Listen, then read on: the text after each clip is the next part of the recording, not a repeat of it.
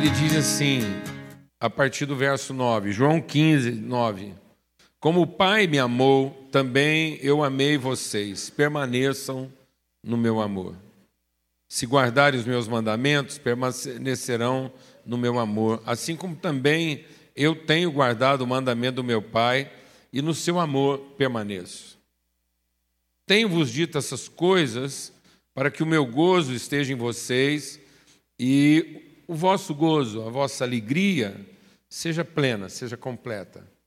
Ele está falando de, de completude, né? de plenitude. O meu mandamento é esse: que vocês amem uns aos outros, assim como eu amei vocês. Ninguém tem maior amor do que esse, do que dar alguém a própria vida em favor dos seus amigos. Vocês são meus amigos se fazem o que eu mando a vocês. Já não vos tenho chamado de servos, porque o servo não sabe o que faz o seu senhor. Mas tenho-vos chamado de amigos, porque tudo quanto eu vi do meu Pai vos tenho dado a conhecer. Não foi vocês que me escolheram a mim, pelo contrário, foi eu que escolhi vocês e vos designei para que vocês vão e deem fruto, e o vosso fruto permaneça, a fim de que tudo quanto pedirem ao meu Pai, em meu nome, Ele conceda a vocês. Isso eu tenho dado a vocês como mandamento, isso eu mando a vocês, que vocês amem uns aos outros. É, eu, eu, vou compartilhar com vocês aqui, em caráter de testemunho, e, e muito provavelmente é, se você me acompanhasse durante a semana, durante meses, você perceber que é, a gente tem compartilhado sobre isso e testemunhado sobre isso repetidamente. Aliás, uh, eu tenho entendido cada vez mais que a gente só vai ser liberto de uma maneira humana de pensar se nós meditarmos repetidamente. Meditar é você refletir e aí é uma reflexão, é você fletir várias vezes, é você se dobrar várias vezes diante de um mesmo pensamento. É uma reflexão, né? é, um, é, um, é, um, é uma forma de pensar é, rebatida, em que você vai vivendo aquilo e pensando aquilo de várias formas, de várias maneiras, com as várias possibilidades, até que aquilo tenha sentido completo na sua vida. Esse é o processo de maturidade. Por isso que o processo de maturidade ele envolve uma caminhada, uma trajetória, um deslocamento. Então, a palavra de Deus diz que para que haja maturidade é preciso que haja um deslocamento na minha vida. A minha forma de pensar tem que se deslocar. A minha vida tem que se deslocar. Né? As minhas, os meus, os meus, emo... os meus sentimentos, os meus afetos têm que se deslocar. É, na física a gente vê isso. Não há realização de trabalho sem deslocamento. Então, às vezes, eu penso que eu estou fazendo um grande esforço e estou realizando trabalho, mas o meu muito esforço pode representar trabalho nulo se não houver nenhum deslocamento. A primeira palavra que define a natureza do Espírito, é, lá em Gênesis, quando a palavra de Deus fala do Espírito, a primeira palavra, o primeiro verbo usado a respeito do Espírito é que ele se movia. Por isso, Jesus diz: quem é nascido do Espírito não sabe de onde vem nem para onde vai, mas ouve a sua voz. Então, ser guiado pelo Espírito, a principal característica é deslocar na nossa maneira de pensar, é amadurecer, é, é transicionar, num certo sentido. Vou usar uma palavra aqui que muita gente pode entender de forma negativa, mas ela tem o seu aspecto positivo, que é transgredir. Então, ser guiado pelo Espírito envolve uma certa transgressão. Infelizmente, a gente entendeu toda forma de transgressão como delito. Né? Todo delito é uma transgressão, mas nem toda transgressão é um delito. Por exemplo, eu posso usar o verbo transgredir, né? uma transgressão, quando eu vou de Goiás para Minas Gerais, eu transgrido o limite entre os dois estados. Então, é, num certo sentido, quando um homem penetra o ventre de uma mulher e coloca lá dentro uma semente, isso é uma forma de transgredir, é romper uma barreira. Então você vai percebendo que a vida só é vida onde há movimento, onde muitas vezes os limites são rompidos, as barreiras são rompidas, as fortalezas são desfeitas. Por isso a palavra de Deus diz que nossas armas são poderosas em Deus, porque elas são poderosas para destruir o quê? Os limites estabelecidos, as fortalezas, as fronteiras, né? as, as, as divisas naturais que precisam ser rompidas. Amém, amados? Então, é isso que representa uma escola, é isso que representa aprendizado, é isso que representa a vida cristã.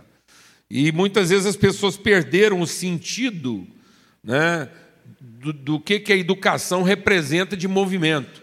E muitas vezes as pessoas estão sempre pensando a educação como acúmulo de informação, de conhecimento, e não o aspecto daquilo que imprime em nós um deslocamento, um movimento. Então, às vezes a gente pensa, por exemplo, que a graça é para nos salvar, num sentido estático, a graça me salva, né? salva a mim. Não, a graça nos salva educando a viver, ou seja, a graça nos salva obrigando-nos a movimentar. E, e, quando a palavra de Deus fala desse movimento, esse movimento ele acontece no seu sentido máximo não é no nível de conhecimento que você adquire. Né? Não é um movimento geográfico, não é mudar de cidade, não é mudar de congregação, não é mudar de curso. Não é esse o movimento, porque às vezes você pode mudar de um curso para o outro, você ter mais uma informação, de uma congregação para outra, e você não produziu deslocamento nenhum. Jesus está explicando aqui para nós que esse movimento é o movimento que nos leva de nós mesmos a uma outra pessoa. Amém, amados? Então, esse é o maior deslocamento que o ser humano vai fazer na vida. É deslocar-se de si em favor de um outro. É tão forte isso na nossa vida que a gente, a gente é, traduz amar o próximo como o quê? Amar o próximo no sentido de quem está perto de mim. E a gente não percebe que amar o próximo é entregar a vida àquele que vem depois de mim. Aquele para quem eu ofereço vida, para que ele seja alguém a partir da minha oferta. Amém, amados? Então, amar ao próximo deveria ser amar o seguinte, e não amar o perto. Glória a Deus. Porque eu quero amar o perto como quem não quer se deslocar, mas não quero amar o seguinte como quem é obrigado a se deslocar. Então muitas vezes eu quero o sentimento, mas eu não quero o movimento. Amém? Eu quero o conhecimento, mas eu não quero o deslocamento. Glória a Deus, amados. Então, a gente pode fazer que a escola seja uma escola de conhecimento que me poupe do movimento e não perceber que a natureza principal da escola é provocar o movimento na busca do conhecimento. Então, você achou que estava vindo aqui ganhar conhecimento e, na verdade, a intenção de Deus era provocar o deslocamento. Glória a Deus, amado. Aleluia. Por isso que quando Jesus conclui o ministério dele, ele diz assim: Eu tenho chamado vocês de quê? de amigos. E agora eu queria concluir dando esse testemunho, porque é o seguinte: há três níveis de conhecimento na vida da gente. Então você pode viver uma experiência escolar ou escolástica em três níveis de percepção, de conhecimento, e você pode se dar satisfeito por isso. O primeiro nível de conhecimento que a gente tem, e que Tiago chama lá do conhecimento animal, é o conhecimento da satisfação das necessidades, que é o instinto. Então, todo ser vivo tem um movimento instintivo. O que, que faz esse movimento instintivo? É um movimento na busca de ter uma necessidade satisfeita. Alguém está entendendo o que estou falando aqui ou não? Então a formiga se desloca, procurando o quê? Açúcar. Mas ela vai ser sempre formiga ela não vai desenvolver uma consciência.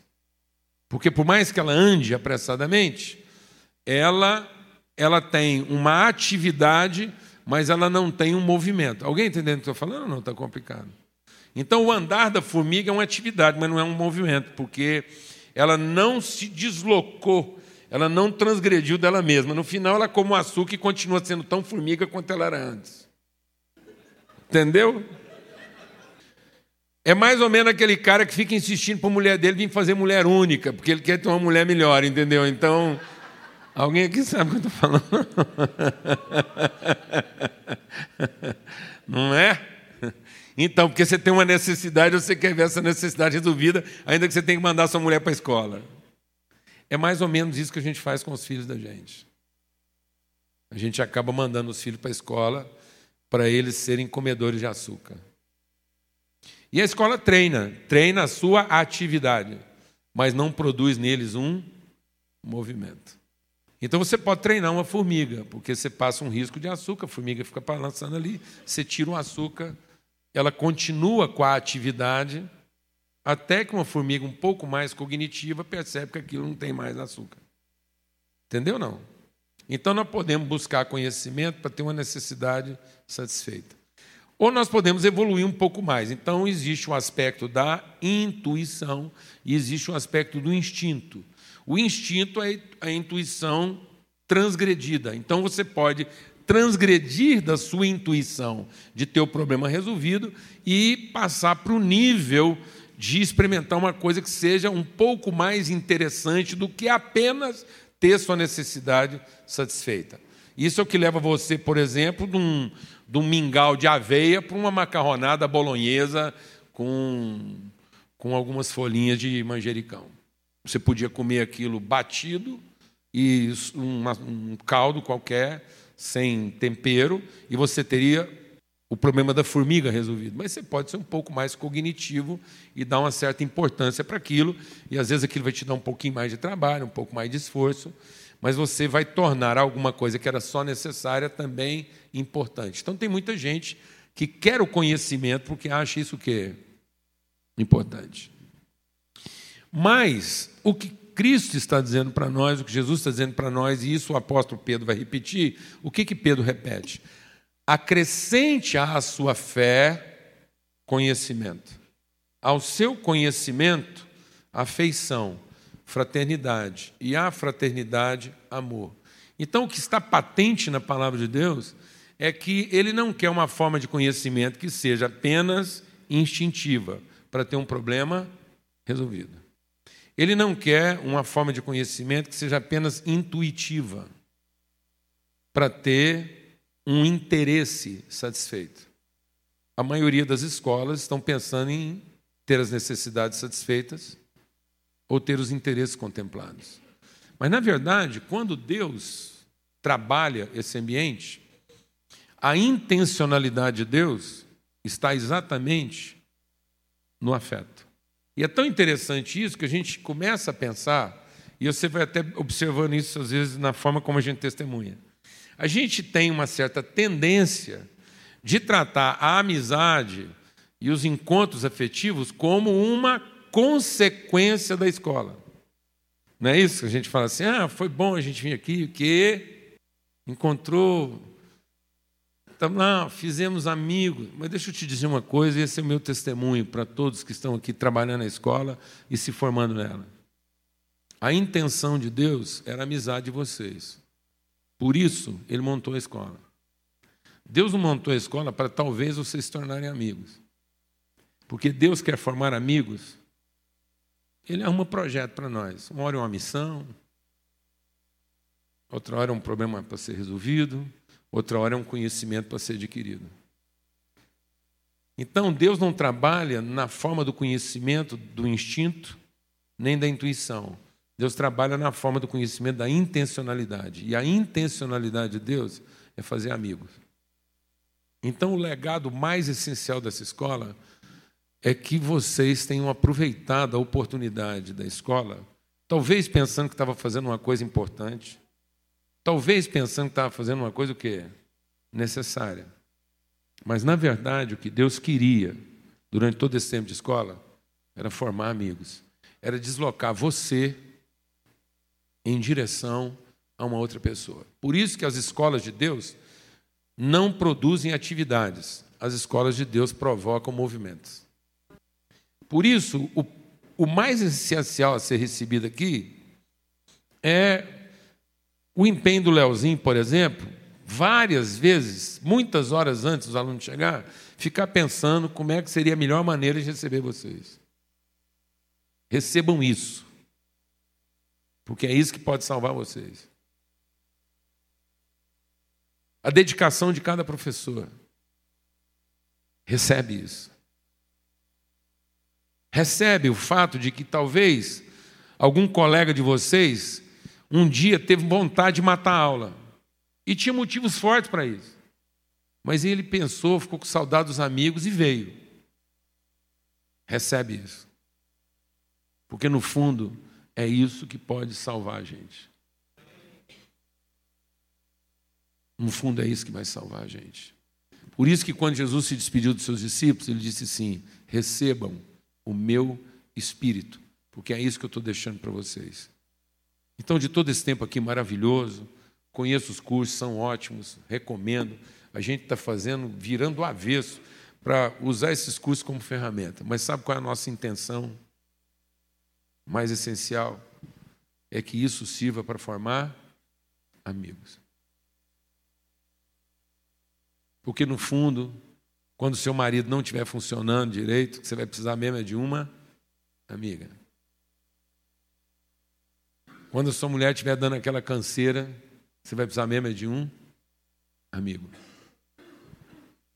Quando os seus filhos que não vieram fazer a lição que você fez para educá-los, resolver obedecer outra lição, ouvir outro tipo de mestre, sabe o que você vai precisar? De um amigo. É disso que lá no fim nós vamos precisar para poder emprestar a nossa fé um para o outro, nos deslocar de nós mesmos, entregar o nosso espírito um ao outro. Então, muito bom, maravilhoso, mas que o batismo de todos aqui nessa noite e a conclusão mais essencial dessa escola, de todos os cursos, é que cada um tenha aproveitado bem o seu tempo. Se você ainda não tinha se percebido disso e achava que a questão da amizade era uma coisa intuitiva ou instintiva, que ah, aconteceu. Então, quero te dizer uma coisa: lá na eternidade, a intenção de Deus em ter montado tudo isso é para que aqui dentro se formassem amigos verdadeiros. Pessoas que realmente passassem a fazer parte da vida um do outro. O, o, o propósito mais essencial das nossas escolas é aumentar o número de nomes na sua vida. Amém? Amém? Então, nosso empenho mais essencial é que, ao fim de todo esse esforço, fazendo missões, trabalhando com escola, ministérios, transformação social, sabe qual é a nossa intenção? É que a sua lista de nomes, os nomes da sua vida, aumentem. Porque lá no fim, o livro da vida não contém os atos, não contém os diplomas, não contém os cursos. O livro da vida do Cordeiro só tem nomes. Porque a vida é feita de nomes. Amém?